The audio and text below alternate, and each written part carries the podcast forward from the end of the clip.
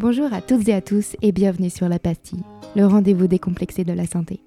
Touché de près ou de loin par une maladie, bénévole au sein d'une association de santé, start-up du secteur médical ou bien expert du domaine, avec La Pastille, je pars à la rencontre des femmes et des hommes qui souhaitent sensibiliser et informer sur les maladies, les parcours de vie des malades et des aidants et sur les évolutions dans le secteur de la santé.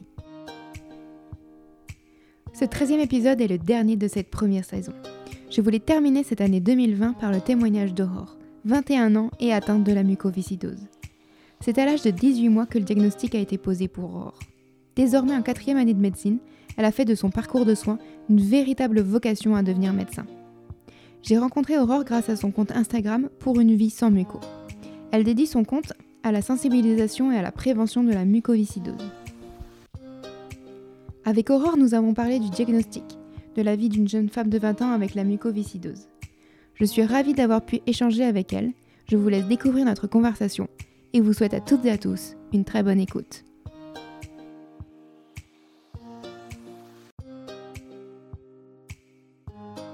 Bonjour euh, Aurore, bienvenue sur la pastille. Merci d'avoir accepté l'invitation euh, pour échanger donc, sur la, pathologie donc, qui est la mucoviscidose. On va commencer par la petite question habituelle donc, qui est la présentation. Euh, te laisse te présenter, de savoir qui tu es, ce que tu fais dans la vie. Ça marche. Bah, merci déjà de, de me laisser la parole. Donc, je m'appelle Aurore, j'ai 21 ans. Je suis atteinte de la mucoviscidose et je suis étudiante en médecine, donc en quatrième année de médecine exactement super. du coup, je voulais savoir à, quel âge on t'a diagnostiqué la mucoviscidose? Alors, j'ai été diagnostiquée à l'âge de 18 mois, sachant que maintenant, il y a des tests qui sont faits dès la naissance pour cette maladie. Voilà, mais quand je suis née, ça n'existait pas encore. maintenant, depuis 1999 exactement, D'accord. il y a des tests à la naissance. Voilà. Ouais, Donc, les personnes nées avant 1999, généralement, sont diagnostiquées plus tard. D'accord, ok, très bien. Et donc, quels ont été les symptômes? Parce qu'à 18 mois, euh, c'est ta maman qui a dû voir euh, justement les premiers symptômes. J'avais, j'avais des problèmes de digestion. Euh, D'accord. Je gérais très mal et je prenais pas beaucoup de poids.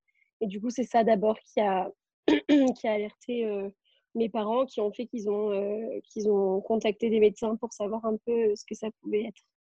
Ok, donc en fait la mucoviscidose, donc ça touche à la fois les poumons, mais également du coup le, euh, le système. Ah oui, ça touche principalement le système respiratoire, donc les poumons, les sinus, et aussi le système digestif, euh, surtout le pancréas et euh, le foie. Le foie c'est un peu plus rare maintenant, mais ça peut toucher aussi le foie.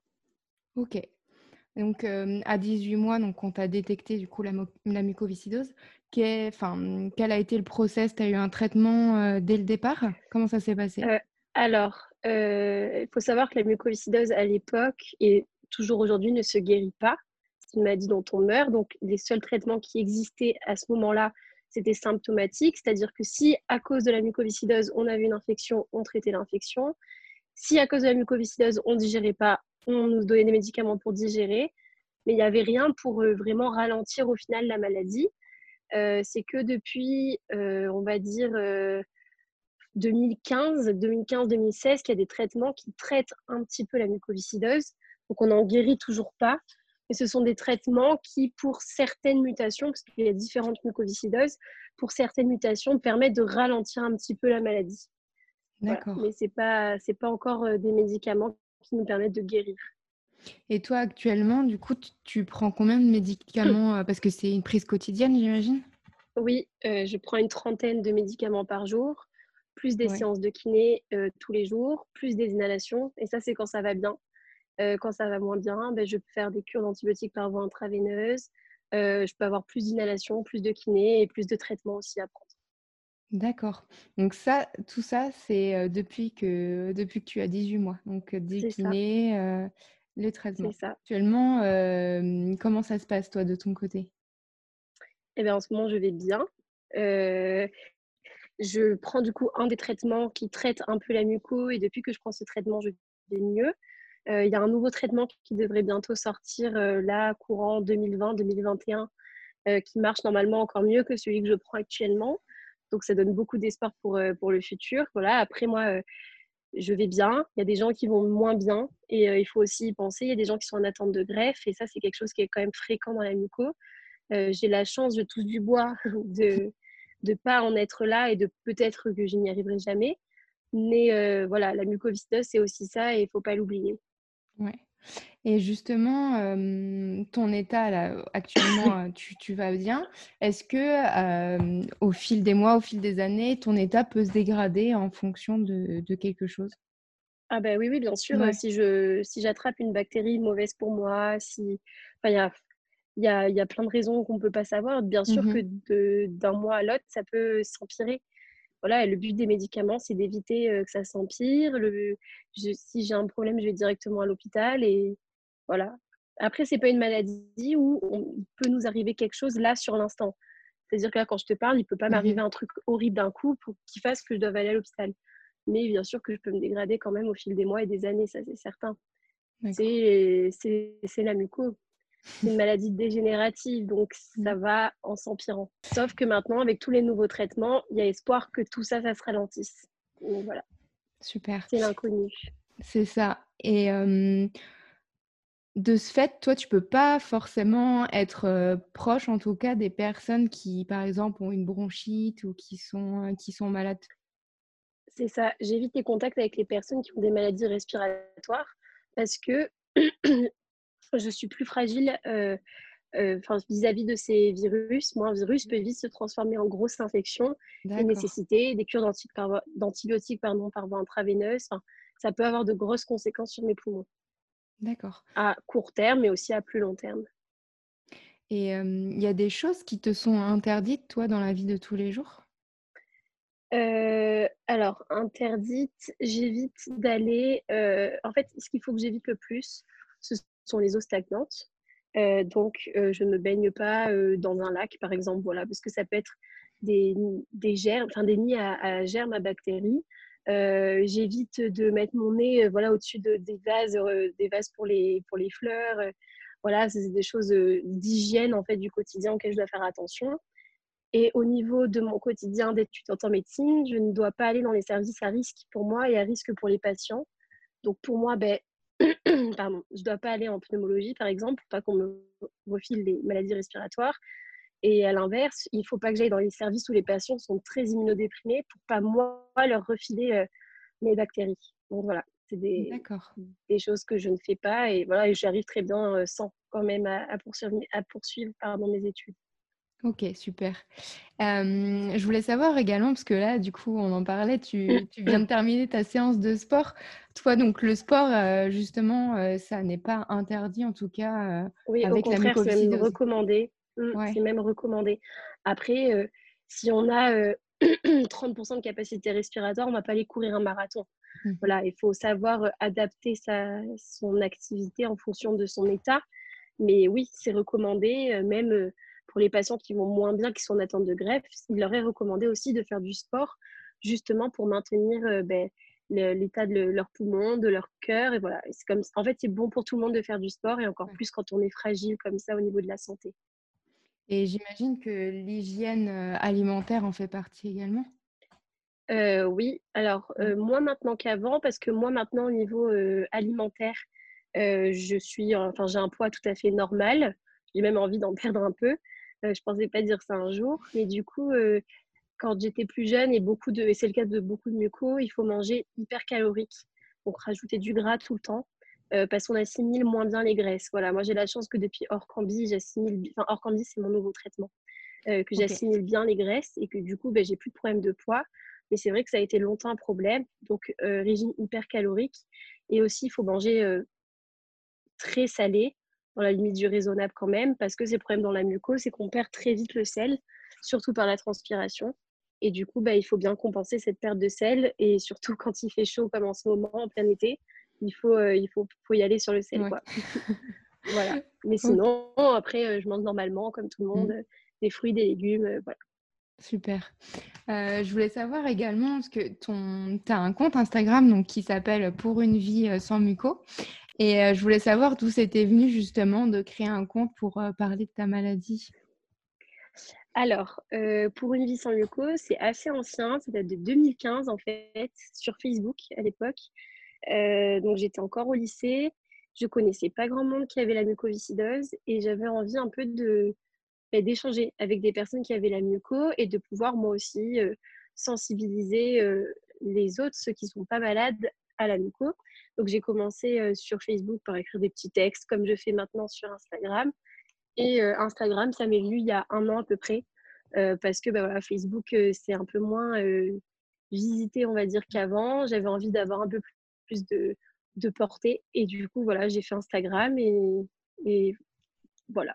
Ça fonctionne bien. C'était la continuité en fait de ce que je faisais sur Facebook et ça me permet d'échanger avec beaucoup de patients qui ont la muco, des plus vieux, des plus jeunes, leurs parents.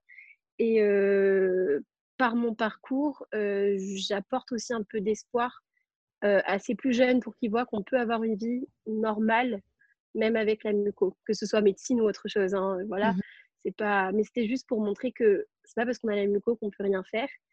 Je pense que Grégory Le Marchal l'avait bien montré et j'essaye un peu de, de continuer ça dans ce sens-là. et justement, donc, tu me disais dans, ta petite présentation que tu étais en quatrième année de médecine. je voulais savoir si c'était donc lié à la mucoviscidose, au fait que tu aies un parcours déjà en santé très très jeune. Est-ce que c'est ça qui t'a donné envie d'être médecin? Oui, enfin, c'est sûr que ça a un lien. J'étais confrontée très jeune aux hôpitaux et c'est vrai que j'ai très vite eu envie de faire comme les médecins quand on est petit, on a envie de faire comme nos parents souvent. Donc, j'ai eu envie de faire comme mes parents. Mais après, les personnes que je voyais le plus souvent, on enfin, je voyais beaucoup les médecins, les infirmiers, tout ça, et j'avais envie de faire comme eux. Et j'étais très intéressée aussi par la médecine, par le fonctionnement du corps. Ça m'a toujours plu. Et donc, bah, voilà, je me suis lancée en médecine. Super. Est-ce que tu fais partie peut-être d'associations ou d'événements, en tout cas, pour sensibiliser à la mucoviscidose? Moi, je connais de nom les Virades de l'Espoir, mais il y a peut-être d'autres événements qui, existent. Alors, non, je ne vais pas spécialement aux événements. Je fais les Virades de l'Espoir, oui, dans un village à côté de chez moi, où j'y vais tous les ans. Il y a des années où j'avais fait des spectacles de danse là-bas, parce que j'aime beaucoup danser. Euh, il y a des années où j'ai participé en tant que bénévole pour tenir des stands de, kermesse, etc. Euh, voilà, tous les ans, j'essaie de faire quelque chose à cette virade-là parce que je, euh, bah, parce que c'est à côté de chez moi, parce que je connais les personnes qui l'organisent et je connais leurs enfants qui ont eux-mêmes la muco. voilà, sinon après, bah, je, des, je fais des choses ponctuellement. Je donne, enfin mes parents surtout, donnent tous les mois à l'association Vaincre la mucoviscidose. Euh, j'ai aussi participé à une, euh, alors comment ça s'appelle, une web série avec l'association Grégory Le Marchal, euh, donc qui est encore sur leur, sur leur site et sur leur page Facebook. Voilà, je fais des choses ponctuellement, j'essaie de, de sensibiliser ponctuellement et quand on a besoin de moi, je réponds présente. Super. Et pourquoi justement c'est important pour toi de sensibiliser à la mucoviscidose? Parce que si on a accès à tous ces traitements, c'est grâce aux dons. S'il n'y a pas les dons, il n'y a pas de recherche. Et sans la recherche, nous, on n'avance pas et, et on n'a pas d'espoir de guérison. Donc, c'est hyper important. Moi, aujourd'hui, j'ai Orcambi. Je vais avoir bientôt un traitement qui, normalement, fonctionne très bien. mais il ne faut pas oublier tous ceux qui ne peuvent pas prendre ces traitements, soit parce qu'ils ne les tolèrent pas, soit parce qu'ils n'ont pas la bonne mutation. Euh, voilà, et puis même avec ces traitements-là, on n'est pas guéri. Donc on a toujours besoin que la recherche avance euh, ben, pour vivre mieux et plus longtemps. Euh, voilà, donc c'est mmh. important. Donc ça, c'est plus le côté recherche. Et puis l'association Grégory Le Marchal, mais aussi Vaincre la mucoviscidose, essaye aussi d'améliorer notre qualité de vie. Parce que c'est bien beau de gagner des années de vie, mais si, mais si ces années sont de mauvaise qualité, c'est pas top non plus. Et donc, ben, c'est important aussi de, de, continuer à, donner des dons pour que notre qualité de vie euh, s'améliore, parce que c'est pas toujours facile de vivre, euh, de vivre avec un handicap, quel qu'il soit d'ailleurs. Et du coup, ça me fait penser à hum, quand tu étais bon, plus jeune euh, à l'école, lycée, collège, les, les, personnes qui étaient avec toi, les camarades, ont été sensibilisées à ça? Parce que tu devais peut-être louper pas mal de cours alors, j'ai eu de la chance. J'ai eu énormément de chance parce que la mucoviscidose m'a laissé très longtemps tranquille. Euh, donc, je ne ratais pas tant que ça à l'école. Par contre, j'en ai toujours parlé euh, à mes classes, en fait, en début d'année. Je demandais à la maîtresse, euh, au prof après, plus tard, si je pouvais, pendant 30 minutes, expliquer à tout le monde ce que j'avais. Comme ça, moi, ça me permettait de jouer carte sur table, on va dire, et j'avais plus toutes les questions quand je toussais, quand j'avais des traitements à prendre à l'école quand j'étais pas là. Voilà. Ça, me, mmh ça me permettait de, de, dire à tout le monde ce qu'il ce en était. parce que c'est vrai qu'on a peur souvent de ce qu'on ne connaît pas. Donc, une fois qu'on connaît, on n'a plus peur, on ne pose, plus, on pose plus de questions. Donc voilà, je l'ai toujours fait, à part au lycée et fin du collège, où j'ai, enfin non, au lycée, pardon, où j'ai arrêté parce que j'avais envie qu'on oublie un peu, qu'on oublie un peu que j'avais la muco. Euh, voilà, je pense que c'est des phases dans l'acceptation d'une maladie. Mmh euh, voilà, et maintenant j'en parle euh, sans souci, même mon compte Instagram du coup. Enfin voilà, j'en parle sans souci et au final, globalement, j'ai que des, des, personnes bienveillantes autour de moi. Ça arrive d'avoir des, certaines personnes qui sont là un peu pour nous descendre le moral, mais globalement, les gens sont bienveillants quand même. Ah, super. Et justement, avec ton compte Instagram, avec les événements, par exemple comme la Virade de l'Espoir, est-ce qu'il y a peut-être dans le futur d'autres d'autres choses que tu aimerais faire? Je ne sais pas, écrire un livre ou, ou mettre d'autres choses en place pour sensibiliser à la mucoviscidose? J'ai beaucoup de projets, sans, enfin, j'ai rien de précis, mmh mais j'ai très envie de pouvoir mêler mon métier, donc la médecine, avec euh, le fait de sensibiliser à la mucoviscidose, mais aussi à toutes les maladies en fait, et globalement au handicap. Ça, c'est quelque chose que j'ai envie de faire dans ma vie. Comment je vais le faire encore, je ne sais pas. Euh, mais je suis ouverte à, toutes les propositions et, et euh, voilà, j'espère que je pourrai allier les deux. Parce que c'est, enfin, pour moi, c'est important. C'est mon combat, ce combat d'une vie. Donc, donc voilà, j'espère que je pourrai le faire et en tout cas, je ferai ce qu'il faut pour, euh, pour pouvoir euh, faire ces deux choses en même temps. Ouais. Et est-ce que tu as un message à faire passer, par exemple, à, à des jeunes personnes qui, qui viennent d'apprendre qu'ils qui sont atteints de la mucoviscidose ou à des parents qui apprennent justement que leur enfant très très jeune est, atteint? Est-ce que tu as des messages à leur faire passer à, euh, à ces personnes? Euh, Le message, c'est de jamais perdre espoir parce qu'il y a plein de moments où on s'imagine que, que ce sera toujours, enfin, que ça pourra jamais s'améliorer, que c'est terminé. On peut même se dire qu'on n'aura jamais une vie normale. Je, suis passée par toutes ces étapes et au final, je suis là aujourd'hui en médecine avec une santé où je vais bien et pourtant j'ai traversé des moments compliqués. Donc c'est vraiment de jamais perdre espoir parce que la médecine évolue et, voilà, on peut vivre, on peut vivre bien même avec la muco. Super. Ah, c'est parfait. Bah, je te remercie en tout cas pour ton témoignage et, j'espère qu'on pourra sensibiliser le plus grand nombre de personnes à, la mucoviscidose. Mmh, merci beaucoup à toi.